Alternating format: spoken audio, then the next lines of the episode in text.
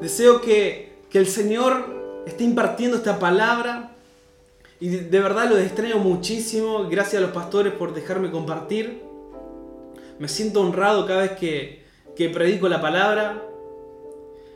Y los amo y los extraño cada uno.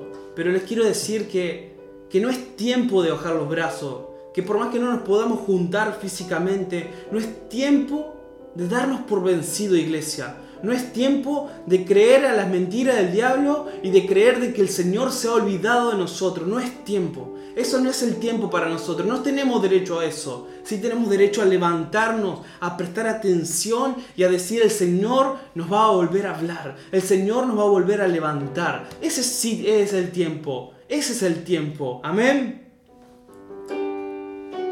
El Señor me habló y, y trajo a mi mente esta palabra. Y al principio fue como muy confusa, pero el Señor después me aclaró todo. El título de la prédica se llama La piedra de, tro- de tropiezo. La piedra de tropiezo. Esta palabra se, se basa en 1 Pedro 2, del 7 al 8, que dice, que habla de Jesús, que Pedro está hablando de Jesús, que dice, para vosotros pues lo que creéis, Jesús es precioso, así dice la palabra. El que quiera anotar, segunda de 1 Pedro 2.7 dice, para los que creéis Jesús es precioso y ha venido a ser la cabeza del ángulo. Pero para los que no creéis, es una piedra de tropiezo. ¿Por qué? Porque desobedecieron la palabra. Y yo le dije, Señor, ¿qué es lo que me querés hablar? ¿Qué es lo que me querés decir con esto? No lo estoy entendiendo. Entonces me dice el Señor, para los religiosos, para los fariseos, cuando Jesús vino, Él fue una piedra de tropiezo. Porque ellos se encontraron con la verdad y ellos no, cre no creyeron a la verdad, no creyeron a lo que el Salvador le venía a decir. Lo, al, al, Hijo de Dios, al Salvador venía a salvarlo de ellos y ellos no creyeron. Entonces fue piedra de tropiezo para ellos. Pero después meditando en Oseas, que en Oseas y Jonás se va a tratar la prédica, yo dije, Señor, yo sé que para los incrédulos, sos piedra de tropiezo. Pero meditando tanto en Oseas, yo dije, wow, yo quiero que esa piedra de tropiezo, Jesús, sea mi piedra de tropiezo. Y que nunca se vaya de mi vida esa piedra de tropiezo. Y al momento, por eso dije, cuando yo recibí esta palabra fue muy confuso. Porque dice, ¿cómo Jesús va a ser la piedra de tropiezo? Si yo quiero que Jesús sea mi piedra, piedra de tropiezo. Y yo en esta, en esta tarde quiero hablar de dos temas principales. Uno de esos es, primer tema para los que anotan, ¿quién es nuestra fuente de vida? ¿Dónde está nuestro sustento? ¿Quién es tu sustento diario? Yo quiero que te hagas pregunta. ¿Quién es mi sustento diario? ¿En dónde yo reposo mis emociones? ¿En dónde yo confío por mis recursos? ¿Quién es? Es la pregunta. Y la segunda pregunta, el segundo tema es, el propósito de Dios está en lo que Él dice y no en lo que nosotros decimos. El propósito de Dios está en lo que Él dice y no en lo que nosotros decimos. Terrible. Entonces yo puse Jesús la piedra de tropiezo. Hay veces que tenemos que entender que en este tiempo Jesús nos está llamando a volver al centro de su voluntad. Iglesia, Dios quiere que vos vuelvas a su voluntad, que vos vuelvas a estar alineado su corazón. Y yo puse como título cosas que no nos garantiza que estemos en el centro de la voluntad de Dios. ¿Qué no nos garantiza, Adrián, que estemos en el centro de la voluntad de Dios? La, que todo lo, lo, material, que todas las cosas nos salgan bien. Muchas veces nosotros tendemos a decir, wow, mira, este está re bendecido, está en el centro de la voluntad de Dios. Ey, no es así. No te confundas, no te engañes, no significa eso. Que, que las cosas no vayan bien como cristianos Aún como no cristianos no significa que estemos en el centro de la voluntad de Dios. Y es fuerte lo que digo, pero es la verdad. Y segundo, que a veces mayormente nos sentimos identificados con esto, que las cosas no vayan mal o que las cosas no nos salgan, no significa que estemos fuera de la voluntad de Dios. Terrible. ¿Se acuerdan de la vida de Job? No le iba una bien, pero él estaba en el centro de la voluntad de Dios. Estaba siendo tratado por Dios. Entonces, iglesia, esto yo quiero que vos lo refresques en tu corazón y en tu mente. no te confíes que todo te está yendo bien y crees que por eso estás en el centro de voluntad de Dios. Y no te amargues y no te cause tristeza si todas las cosas te están yendo mal y decís, no, no estoy en el centro de voluntad de Dios, porque hay tiempo y tiempos.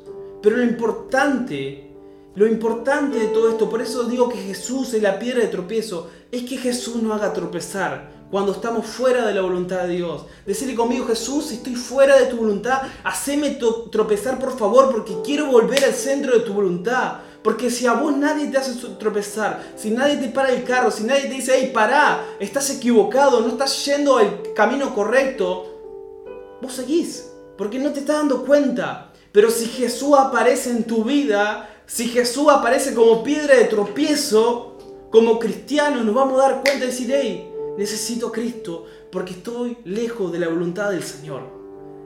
Terrible. Dios quiere que en este tiempo nos centremos en lo que hay en su corazón. Muchas veces dedicamos tanto tiempo a nuestras cosas, a nuestros proyectos, a nuestros objetivos, pero hoy te dice el Señor, quiero despertarte iglesia, quiero que te centres en lo que hay en mi corazón. Decirle a tu familia, si estás solo, decirle, Señor, yo quiero este, lo que queda este año, centrarme en lo que hay en tu corazón hasta que vos vengas. Decirle a tu familia, proponer a tu familia. Yo siempre hablo con Silvana y yo digo, Silvana, yo quiero amar, vivir y servir al Señor. Y quiero decidir por el Señor, pero es un acuerdo. Entonces, a tu familia que está ahí, decirle, hey, ¿vamos a vivir para el Señor? ¿Vamos a centrarnos en su voluntad o vamos a seguir así? Y si sentís que no sabes cómo volver al centro de la voluntad, decirle esta, esta tarde, Jesús, haceme tropezar.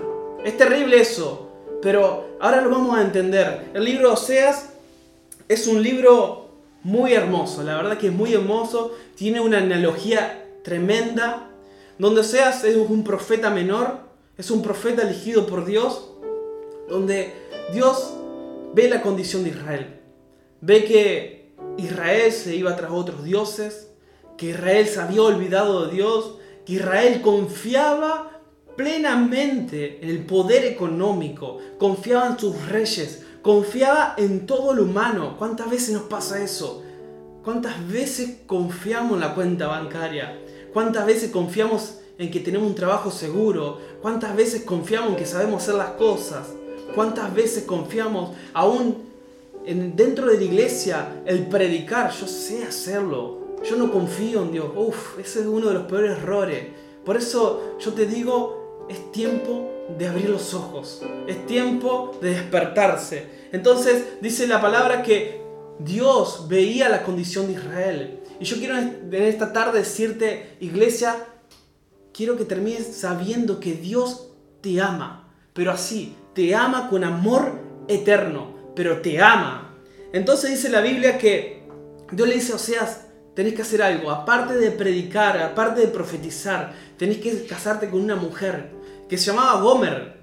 Y esta mujer, muchos predican y dicen que esta mujer era prostituta, pero en realidad el momento que se casó Oseas, esa mujer no era prostituta, porque iba en contra de la ley de Dios. O sea, Dios en su omnipresencia, en su omnipotencia, en todo lo que es Él, Él sabía que Gomer iba a hacerle desleal a Oseas, que iba a ser infiel, que iba a fornicar con otro. Pero Dios quería mostrarle algo a Israel. Dios quería mostrar cómo, o sea, Oseas como figura de Dios y Gomer como figura de Israel, como muchas veces figura nuestra, como iglesia, cómo nosotros podemos ser tan infiel. Entonces le dice, Oseas, ve y cásate con Gomer. Y Oseas cumple. Y dice, sí, lo voy a hacer. Si vos me lo decís, yo lo hago. Terrible Oseas. Entonces dice que se casa con Gomer. Y Gomer, quiero que estés atento a esto, significa remate o consumación. Es decir, significa liquidar algo, liquidar algo o terminar algo por completo. Ese es el significado de Gomer. Gomer tenía un corazón que no era fiel, un corazón que en cualquier momento podía caer. Yo cuando leí esto, este significado, yo dije, hey, yo puedo ser Gomer. Es más, tenemos la tendencia a ser Gomer. Y yo dije, Señor, vos hiciste que Osea se case con una mujer que sabía que iba a ser infiel. ¿Por qué lo hiciste? Porque la amo, porque amo a Israel, porque quiero mostrar mi amor, quiero mostrar que yo amo a pesar de su fracaso, que yo lo amo a pesar de sus debilidades, que yo lo amo a pesar de sus frustraciones, que yo lo amo a pesar de que las cosas no estén saliendo bien, que yo amo a la iglesia, que yo quiero que la iglesia se levante. Entonces, o sea, 2 de 5 a 7 dice así la palabra, que Gomer dijo, quiero ir tras mi amante, que me da mi pan, que me da mi agua, que me da mi lana, mi lino, mi aceite y mis bebidas. Gomer le empezó a ser infiel a Oseas y empezó a declarar, yo quiero ir con mis amantes, yo quiero ir con aquella gente, con esos hombres que me dan todo lo que yo necesito. Gomer quería correr, quería escaparse de Oseas, quería escaparse de esa persona que lo amaba, que la amaba incondicionalmente, que, que daba todo por, por ella. No, a ella no le importaba. Decía, esa gente a mí me da el aceite, me da la lana, me da todo. Pero lo que Gomer no sabía, primero, es que ese, ese aceite que su amante le daban, ese agua que su amante le, daban, ese lino que su amante le, daban, lo que ella estaba consumiendo, que tiene que ver con su significado, que Gomer significa consumir, ¿para qué? O remate, para liquidar todo, la estaba destruyendo a ella. ¡Wow! ¡Terrible! Gomer consumía y quería consumir de su amante todo lo que ellos le proveían. Pero lo que ellos le proveían, la estaban matando. La estaban consumiendo, la estaban liquidando. Y muchas veces estamos en esa situación, iglesia. A veces queremos correr tras cosas temporales, tras emociones temporales, tras cosas pasajeras. Y no nos damos cuenta que todas esas cosas que estamos corriendo y que tanto nos desgastamos y tanto esfuerzo hacemos por correr, nos van consumiendo. Yo, yo te quiero decir, iglesia, decirle a Jesús que Él empieza a ser tu piedra de, tropiezo. Decirle Jesús, yo quiero que vos empieces a ser mi piedra de tropiezo. Y dice el versículo siguiente, versículos de Oseas capítulo 2, versículo 6, dice, por eso le cerraré el paso con espino la encararé para que no encuentre el camino. O sea, en el amor, en la misericordia de Dios, Gomer iba corriendo tras su amante, pero Dios dijo algo, hey, yo no voy a hacer que vos sigas yendo tras tu amante. Vos tenés un esposo que te ama. Yo voy a hacer que no encuentres el camino. Yo voy a hacer que no encuentres tu amante. Yo voy a hacer todo eso, ¿sabes por qué? Yo voy a hacer la piedra de tropiezo para que vos no vayas donde el enemigo quiere que vos estés porque te amo. Y hoy Dios te dice, iglesia, te amo. Y si las cosas no están saliendo como corresponde, solamente quiero decir, hey, abrí los ojos. Capaz que si las cosas no están saliendo bien, o que capaz que no, o sea, que hacia el camino que querés correr no tiene éxito, solamente Dios está haciendo un tropiezo para decir, hey, yo no quiero que vayas hacia allá. Yo quiero decir que te amo y que tu fuente de vida no está en tu amante, que tu fuente de vida está en Cristo. Gomer quería encontrar todo su placer en sus amantes, en lo pasajero, en, que, en aquellas personas que no le prometían, no le daban un compromiso, en aquellas personas que no daban nada por ella. Pero estaba fascinada. Pero apareció Jesús, apareció Dios errando su camino. Y lo más terrible de todo eso, como sigue el versículo 7, con ardor perseguirá a su amante y no los, no los encontrará.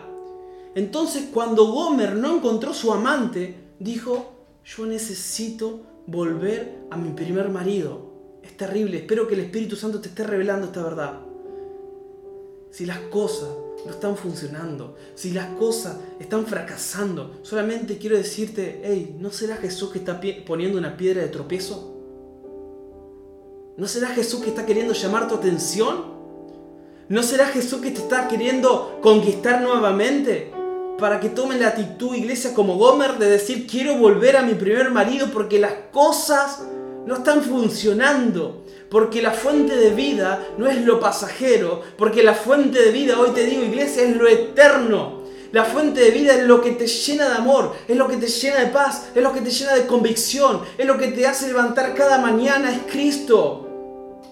Entonces dice la Biblia, el versículo 8, ella no ha querido reconocer que soy yo quien le da el grano, el vino nuevo y el aceite. Gomer, Gomer estaba tan viciada, Gomer estaba tan manipulada, Gomer estaba tan confundida que no entendía que todo lo que ella necesitaba lo tenía el primer marido, lo tenía el Señor, lo tenía Oseas, que figura de Cristo. Iglesia, lo que nosotros necesitamos lo tiene el Señor. Yo no sé lo que el Señor te quiere decir, pero quiero decirte algo. Si estás pasando por un momento donde las cosas no están yendo bien, abrí los ojos. El Señor te quiere centrar en su voluntad. El Señor te quiere llevar de vuelta a su propósito. El Señor quiere que estés con Él, que Él sea, que Él sea tu amante y vos seas su amante. Que Él sea tu primer amor y vos seas su primer amor. Amén. Entonces, algo muy, muy importante en lo que vemos de Oseas, que se encuentra en Oseas 2, el 14, dice, el profeta proclama, yo la voy a enamorar, pero para eso la voy a llevar al desierto. ¿Cuánto hace que no escuchamos la voz de Dios? ¿Cuánto hace que estamos aturdidos? A veces pasa, a veces hay momentos que estamos tan aturdidos. Pero ¿sabe qué? Muchas veces el Señor calla de amor. Calla por amor. Y no solo eso, sino que permite que vayas al desierto para que vos veas como Gomer la necesidad de volver al primer marido la necesidad de volver a la fuente y al origen de todo el mundo, Cristo. ¿Cuántas veces nos pasa eso? A mí, yo Arián, soy el primero, el primero que me pasa. Por eso yo le digo, Señor, si estoy yendo por el camino equivocado, cerrame todo, trabame todo, haceme equivocar si es necesario. Por más que después hay lágrimas, pero yo quiero centrarme en tu voluntad. Mientras haya vida, yo quiero centrarme en tu voluntad. La Biblia dice que el Señor tiene compasión de su iglesia y no se desentiende cuando su iglesia está en desesperanza. Yo no sé cómo te sentís o cómo te sentiste en la cuarentena. Yo sé que la cuarentena trae desesperanza, trae desaliento, trae, hey, ¿qué pasó con todo lo que estaba proyectando? Qué año feo, muchos dicen. Yo te quiero decir algo. Para muchos fue un año feo, pero para los hijos de Dios creo que fue el mejor año. Fue el año donde el Hijo de Dios se detuvo de la actividad que, el sistema nos quiere imponer y nos dijo el Señor, ahora voy, a ser yo el que ordene los pasos del cristiano, voy a ser yo el que ordene los pasos de la iglesia, voy a ser yo el que hable y que establezca lo que se va a hacer. Yo creo que para mí, yo no voy a renegar de este año, para mí fue uno de los mejores años porque pude reencontrarme con mi primer marido. A veces me sentía como Gomer, y a veces en algunas áreas de mi vida me siento como Gomer. Decir, Señor, yo, ¿por qué tengo que ir tras otro amante? ¿Por qué tengo que confiar en hombres? ¿Por qué tengo que confiar en mis habilidades? Yo quiero confiar en vos. Y yo no sé cómo vos estás. Si te sentís como Gomer o si estás bien, gloria a Dios. Pero si estás como Gomer, yo quiero citarte este pasaje que está en Salmo 34, 18. El Señor está cerca, dice, para, para salvar aquellos que tienen un corazón que está hecho pedazos y han perdido toda esperanza. Para lo que les suena raro, la traducción es Dios habla hoy, Salmo 34, 18. Dice, Dios está cerca. Y quiero decirte, Dios está cerca para salvar y para dar esperanza a aquellos que perdieron toda esperanza. Dios está cerca tuyo. Y quiero que vivas confiado en eso. Dios está cerca mío y Él me va a salvar y me, va a volver a dar esperanza, me va a volver a dar alegría, me va a volver a dar gozo, me va a sacar todo pánico, me va a sacar toda depresión, me va a sacar todo miedo, toda tristeza. Ya no me voy a vivir bajo esa condenación, ya no voy a vivir bajo esa culpa, ya no voy a vivir bajo el miedo de fracasar. Yo voy a vivir bajo los principios del Señor. Gloria a Dios.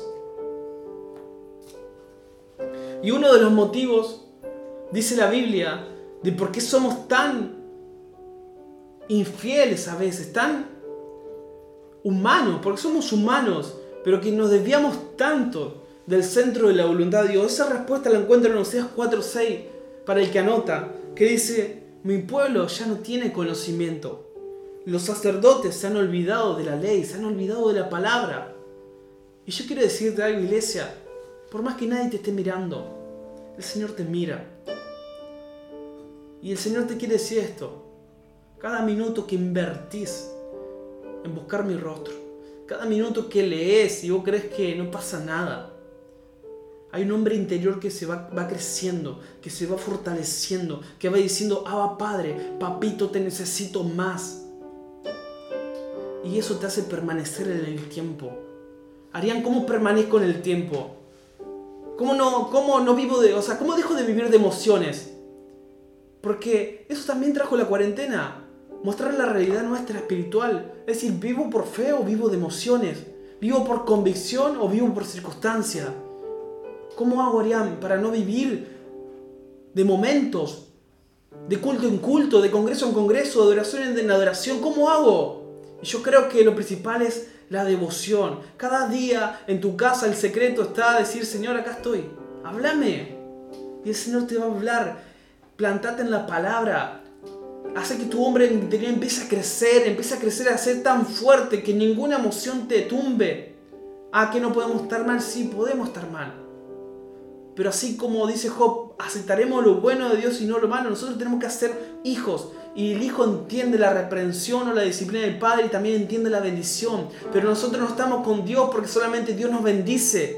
Nosotros estamos con Dios porque Él nos ama y nosotros lo amamos a Él. Porque la Biblia dice que Él nos amó primero porque Él nos salvó de toda maldición, porque Él nos salvó de, todo, de toda consumación, Él nos salvó de todo, Él nos dio vida eterna, nos dio vida en abundancia. Entonces el secreto de permanecer en el tiempo no es ser mejor que otro, es ser fiel en lo pequeño, cuando nadie te ve, sé fiel. Cuando nadie te está escuchando, sé fiel. Cuando nadie te escucha orar, sé fiel. Cuando nadie te vea, sé fiel. Cuando en el trabajo nadie te ve, pensá en Él, amalo de Él. Y ese corazón se va a encender a tal punto de que la gente va a arder. ¿Entendés? La gente va a querer lo que vos tenés porque vos vas a estar ardiendo. Ese es el secreto de todo. Permanecer y ser fiel con la palabra del Señor. Oseas 11, 4, Oseas 11, versículo 4 dice, y es muy fuerte este versículo, me encantaría ponerlo en la pantalla, pero no tenemos. Ya le dije a Gonza que, que me tiene que ayudar a hacer un poco de edición, así ponemos todo en la pantalla. Oseas 11, 4 dice, con lazos de ternura, con cuerda de amor lo traje hacia mí, y lo acerqué a mi mequilla como si fuera niño de pecho y me incliné a ellos para darle de comer. Qué terrible. Yo no sé si esta noche te sentís lejos de Dios. Hay días que uno se siente lejos de Dios, se siente indiferente. La carne nunca va a querer centrarse en la voluntad de Dios. Nunca vamos. Es muy difícil que tengamos todos los días ganas de orar, ganas de leer la Biblia. Pero, ¿por qué la carne? Yo quiero que entiendan esto. Esta es la vieja naturaleza, pero nuestro hombre interior está clamando. Pero yo quiero decirte algo, si vos te sentís indiferente a Dios, sentiste que le fallaste a Dios, yo quiero decirte algo, el Señor te está buscando. Y no solo te está buscando así nomás a la fuerza, con violencia. El Señor te está buscando con lazos de amor. Y eso es lo más impactante. Hemos sido infieles, sí, pero lo seguimos, pero Él nos sigue buscando con lazos de amor. Él nos sigue buscando para hablarnos en los secretos. Él nos sigue buscando para reanimarnos y darnos vida cuando aún creemos que ya habíamos perdido toda esperanza. Y una de las promesas que termina Oseas, que es muy impactante, Oseas 14, dice, Oseas 14, 5 dice, yo a Gomer, yo a Israel, voy a curarla de la rebeldía y voy a amarlo aunque no lo merezca. No hay otra cosa que decir que eso es gracia, gracia absoluta. Él nos ama no porque nosotros podamos hacer algo bueno. Él nos ama no porque nosotros oremos más. Él nos ama no porque nosotros adoremos más. No nos confundamos, iglesia. Él no, no, no nos ama más porque ayunamos. Él nos ama porque su esencia es el amor. Y Él nos ama aunque no lo merezcamos. Pero con esto quiero decirte, iglesia, que es tiempo que abramos nuestros ojos y que es tiempo que empezamos, que empecemos a disfrutar de su amor, porque mientras nuestros ojos estén cerrados, no podemos disfrutar de ese amor tan poderoso que fluye, que llena nuestra alma. Acordate de esta iglesia. Yo voy a curarlo de toda rebeldía. Si te sentís que no puedes centrarte en la voluntad del Señor, si te sentís rebelde a la voluntad del Señor, Él te va a curar. Pero entregate a Él. Y dice, voy a amarlo aunque no lo merezca. no merecemos, pero Él nos ama igual. Y nos ama cada uno igual. Hay gente que disfruta el amor de Dios de una forma porque se ha entregado a Dios. Hoy hablaba con una persona y le decía, tenemos un Dios tan poderoso, tenemos un Dios tan sabio, tenemos un Dios tan fuerte. Empieza a vivirlo. ¿Qué es lo que te detiene, iglesia, de vivir ese Dios tan poderoso? No hemos creído, no hemos confundido de que solo a Dios lo podemos vivir los domingos. Pero no es real. Y hoy vengo a decirte eso no es real. Eso es un día. Y gloria a Dios que tenemos ese día, pero es que es el culto, es donde todos vamos como congregación a vivir y a sentir y a apoyarnos entre hermanos. Pero hoy Dios te quiere decir, iglesia, que Él quiere que los vivas los siete días a la semana. Continuamente, convencida de que sos hija, de convencida de que sos hijo, convencida de que, de que hay un propósito para tu vida. Quiero compartirte este capítulo de Romanos 8, 38 y 39, que dice, Pablo cita esto, por lo cual estoy seguro que ni la muerte, ni la muerte, que ni la vida, ni ángeles, ni principados, ni potestades, ni lo presente, ni lo porvenir. O sea, nombra todo. Ni lo alto, ni lo profundo, ni ninguna otra cosa creada nos podrá separar del amor de Dios, que es en Cristo Jesús. ¡Wow! ¡Terrible! Quebranta mi corazón eso. Es increíble cómo Dios nos ama y a pesar de todo, nuestras debilidades, nuestras fallas, Él nos sigue amando. No hay nada, la muerte, ni la vida, ni lo alto, ni lo profundo. Iglesia, no hay nada que te va a separar del amor de Él. Por eso te digo, Él no te va a soltar.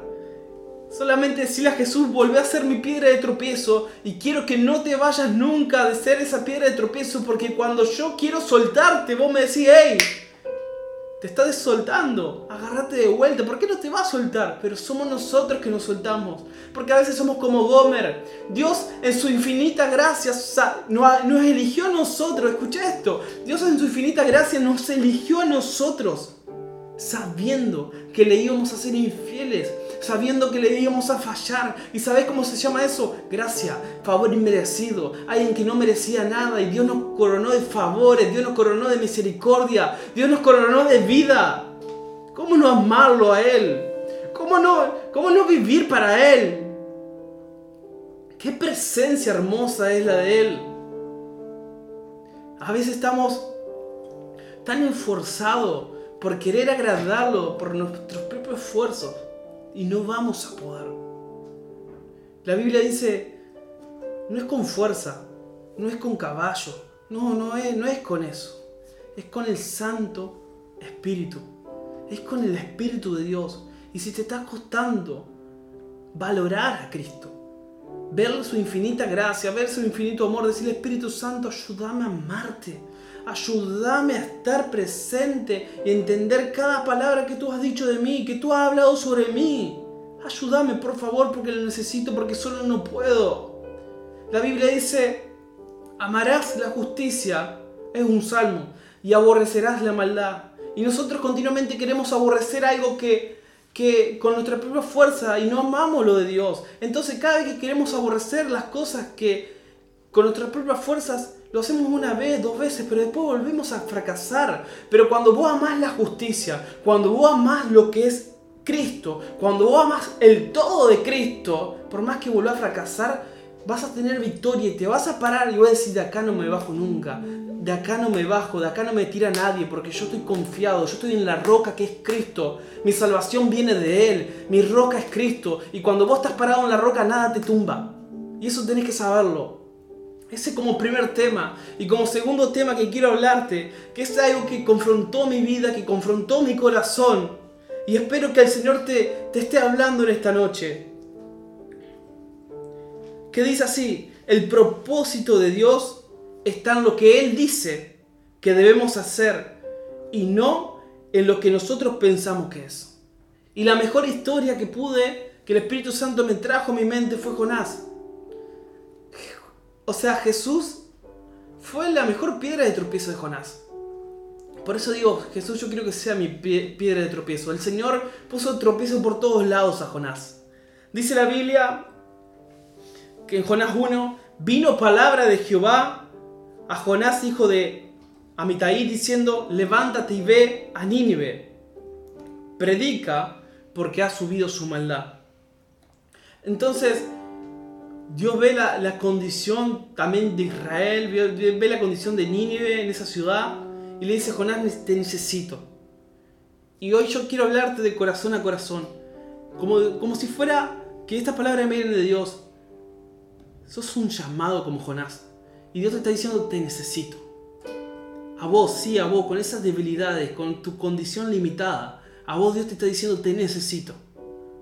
Porque yo elegí al hombre para que predique mi palabra y para que lo haga correr hasta los confines de la tierra. Y hoy Dios te dice a vos, iglesia, te necesito. Necesito que vayas a Nínive. Entonces dice que Jonás se levantó para huir de la presencia de Jehová a Tarsis. Y dice que pagó su pasaje a Tarsis y se fue lejos de la presencia de Jehová. Y en esto te quiero decir, iglesia, hay un llamado que tenemos y que Dios nos está haciendo. Y cada uno de nosotros tenemos un llamado. Cada uno. El primer llamado que yo encuentro en la Biblia es el llamado de la reconciliación. De reconciliar nosotros, o sea, como mediador, decirle, te presento a Cristo, necesitas reconciliarte a Cristo, a cada persona que aún no lo conoce. Porque seguramente vos llegaste a la iglesia o llegaste a conocer a Cristo porque alguien te lo presentó. Y en esta noche quiero decirte, tenés un llamado y por más que no lo quieras reconocer, tu primer llamado es reconciliar al mundo con Cristo. Hoy Dios te está llamando a Nínive. ¿Qué vas a hacer? ¿Vas a ir a Tarsi o vas a ir a Nínive? Bueno, Jonás, uno puede decir, no, yo voy a Nínive. Bueno, pero Jonás se tomó su pasaje a, Tarsis. ¿Cuántas veces nosotros nos encontramos en Tarsis? Nos encontramos, primeramente, el primer tema que hablamos, quién es nuestra fuente de vida. Si no sabemos quién es nuestra fuente de vida, no podemos poner en práctica nuestro llamado. Nuestra fuente de vida, como hablamos recién, tiene que ser Jehová de los ejércitos, el Señor. El segundo es, estoy cumpliendo el llamado de reconciliar al hombre con Dios. Y Dios en esta noche, aunque no quieras reconocerlo, sí te está llamando diciendo, te estoy llamando a Nínive. Entonces Jonás agarró y lo primero que hizo se fue a Tarsis. Y dice la Biblia, para resumir, que mientras estaba en el barco se levantaron grandes olas, se levantó una gran tormenta, se dieron cuenta que todo eso era causado por Jonás. Y ahí Dios puso una piedra de tropiezo. ¿Qué hicieron? Lo tiraron a Jonás del barco. Por eso yo digo, que Dios ponga piedra de tropiezo. Que Dios ponga piedra de tropiezo en nuestra vida como cristiano. Si estamos desenfocados. Entonces dice que Jonás, imagínate vos en el medio del mar, una tormenta terrible. No tenés esperanza. para vos tener los segundos contados, las horas contadas. Creo que las horas son muchas, segundos, milésimas contadas. Porque en medio del mar, una tormenta, un océano terrible. Pero dice que un gran pez vino, lo comió, en realidad no lo comió, lo tragó. Entonces la Biblia narra, cuando puedan, cuando tengan un tiempito lean, dice que él empezó a reconocer cómo su alma necesitaba a Jehová y cómo él clamó a Jehová y entendió que, había, que se había ido de ese ministerio, que se había ido de ese llamado y que le daba gracias a Dios por rescatarlo y que en el medio de la angustia clamó a Jehová y Jehová respondió. Si hoy te sentí que estás sentarse, decirle Jehová, poné la piedra de tropiezo que quiere poner, pero yo quiero ir a, a Nínive. Yo quiero ir a Nínive. Entonces dice la Biblia que llegó Jonás a Nínive, pero esa no fue la primera piedra de tropiezo la piedra de tropiezo más grande, y con esto quiero ir terminando, de que, se encuentra Jonás, fue que cuando él va a Nínive, dice la palabra que él predica la palabra, pregona la palabra a Nínive, y Nínive no toma una actitud de indiferencia como normalmente vemos con, por ejemplo, Jeremías, que Jeremías tuvo toda su vida predicando y nadie lo escuchaba, y, el juicio cayó sobre Israel. No, Nínive toma otra postura. Nínive, toma la postura de, bueno, vamos a ayunar.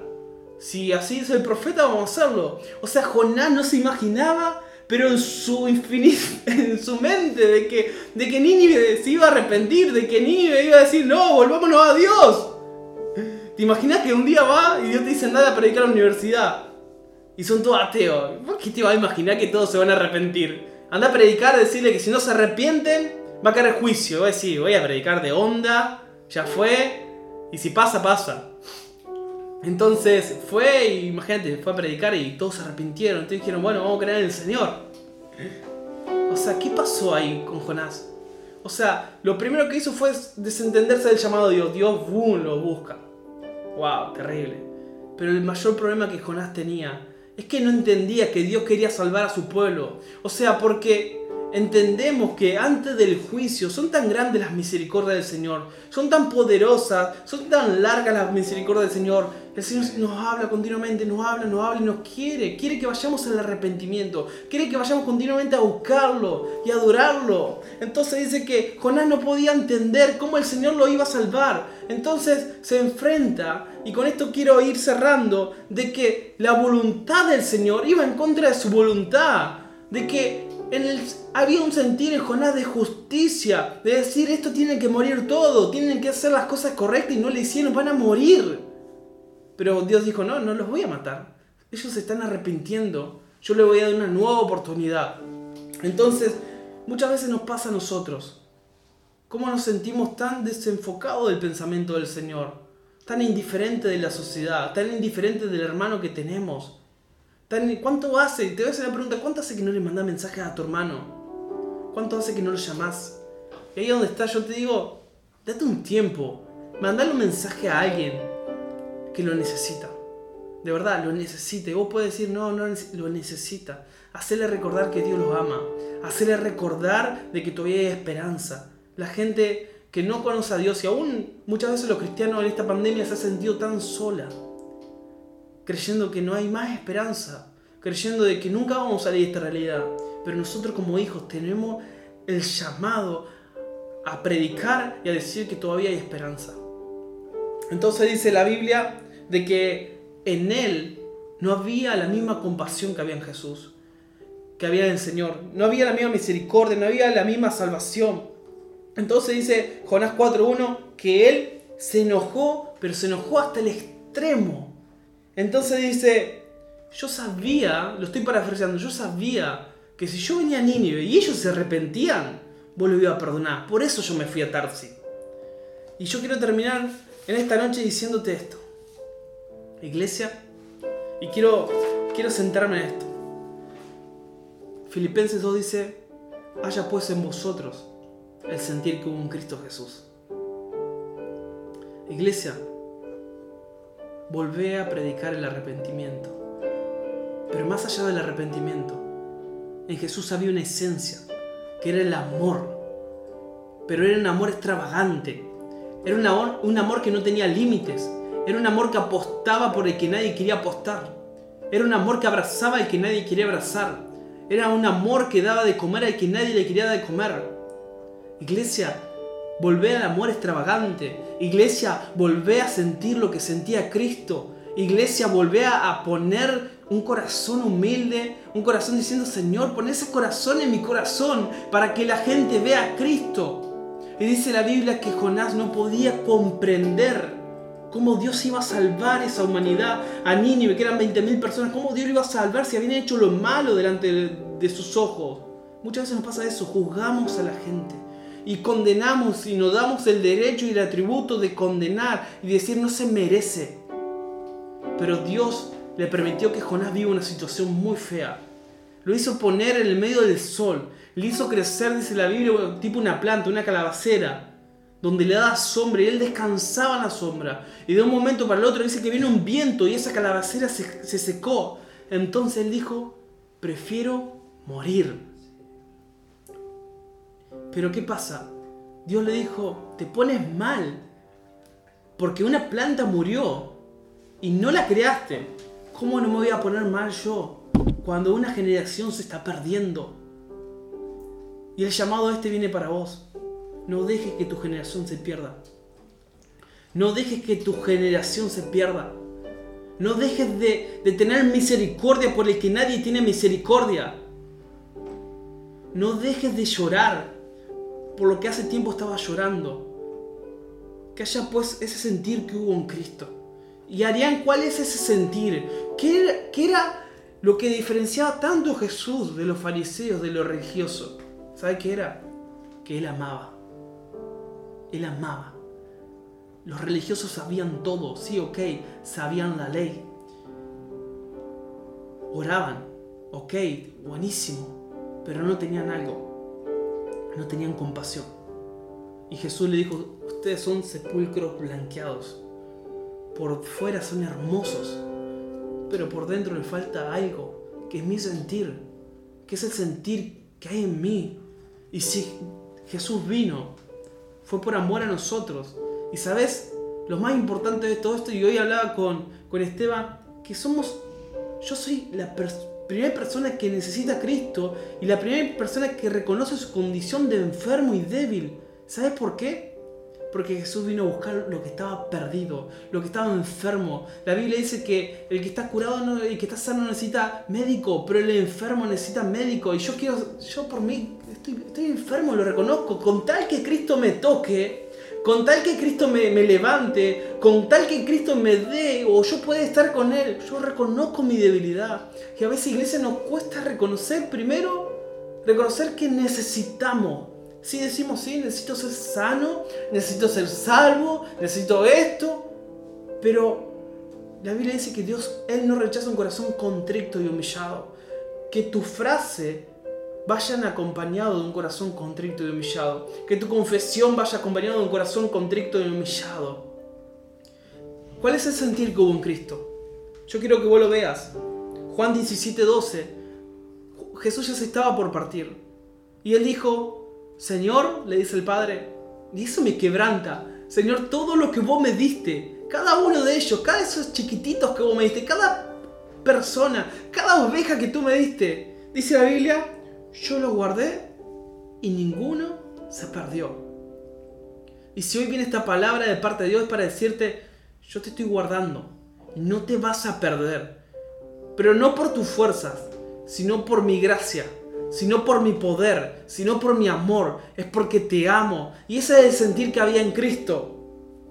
Y uno de, de las parábolas más lindas las encontramos cuando en Mateo 18, 10 al 14 Jesús, o sea, lo cuestionaban a Jesús de que hablaba con la gente leprosa, con la gente que tenía hambre, con la gente que no estaba en las mejores condiciones de estar en una sinagoga, lo cuestionaban. No sé si alguna vez te han cuestionado por, por predicarle a gente que para la sociedad no vale nada. A mí me han cuestionado.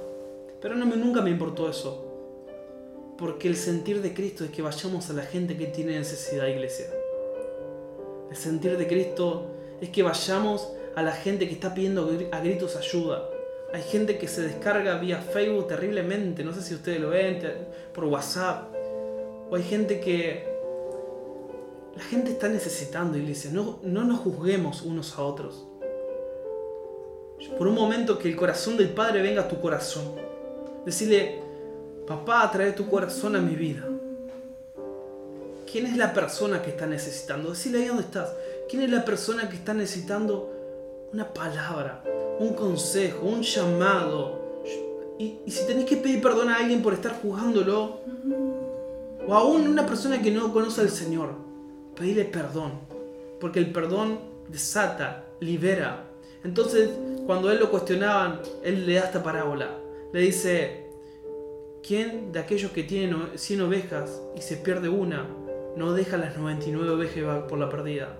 Yo me considero que yo era una oveja perdida. Y Él dejó las 99, Él dejó todo, Él dejó su reino, Él dejó el cielo y me vino a buscar a mí, te vino a buscar a vos, pero no te vino a buscar para que te quedes en la condición que estás. Te vino a buscar para que seas una oveja bella, una oveja limpia, una oveja fuerte, una oveja bien alimentada, una oveja, que alegra al pastor.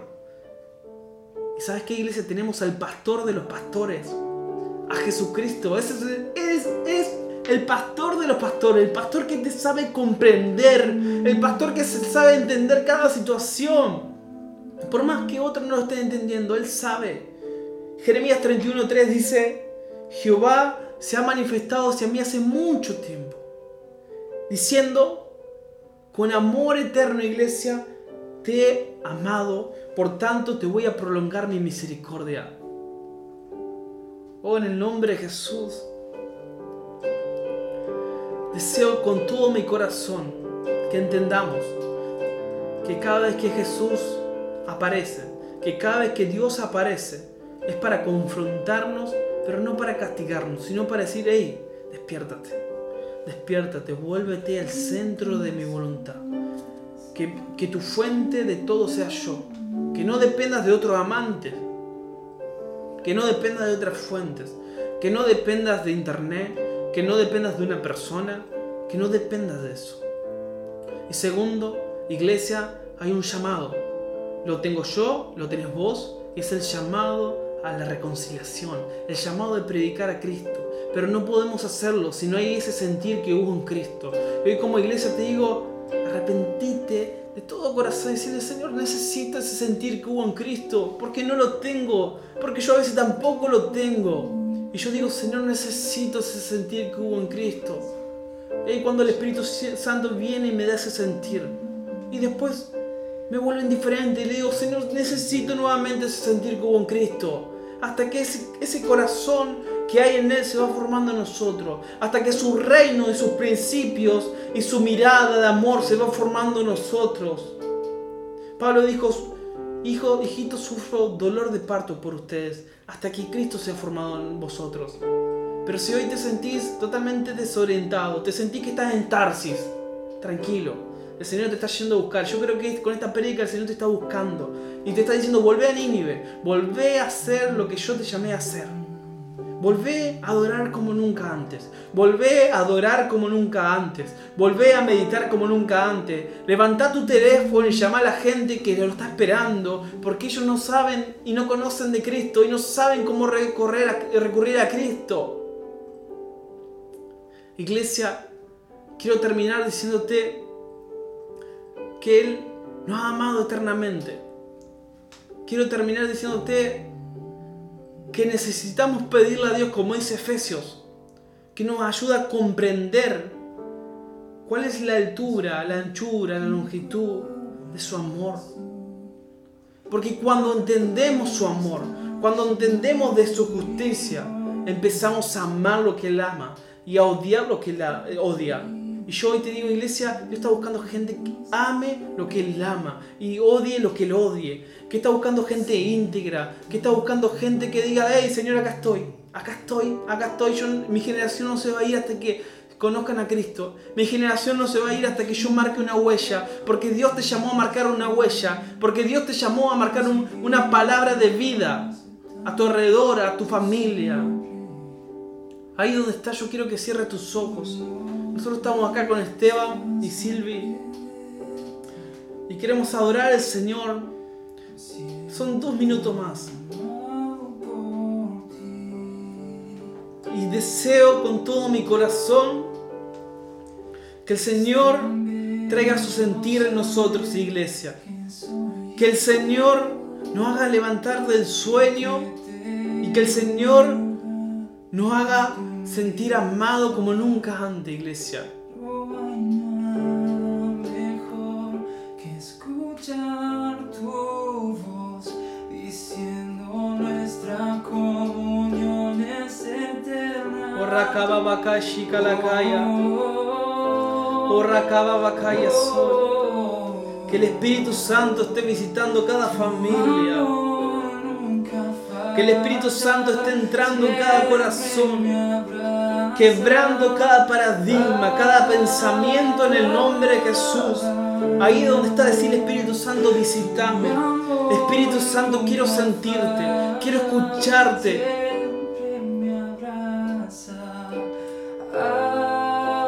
Cuánto amor tiene el Padre, cuánto amor, cuánto amor, cuánto amor creado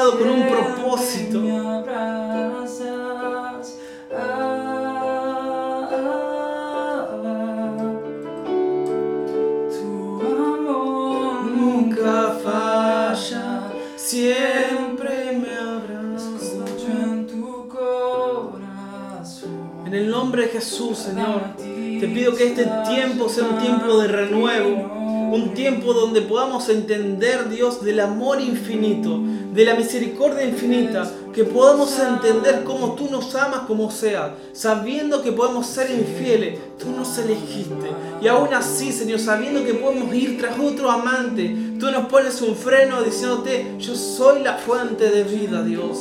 En el nombre de Jesús, Señor, bendigo cada corazón. Que esos corazones que están necesitando una palabra, esas palabras lleguen en el nombre de Jesús. Señor, que toda puerta que se había cerrado se abra para que se cumpla tu palabra.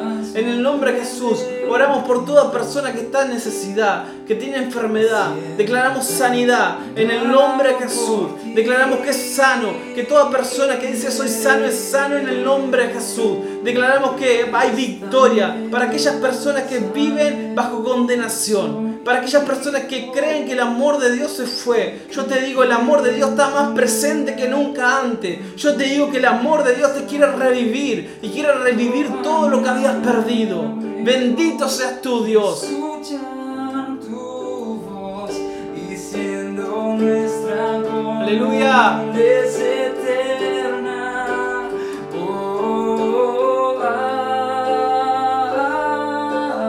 Papito, te amamos. Papito, abrí los cielos sobre General Rojo, sobre San Nicolás.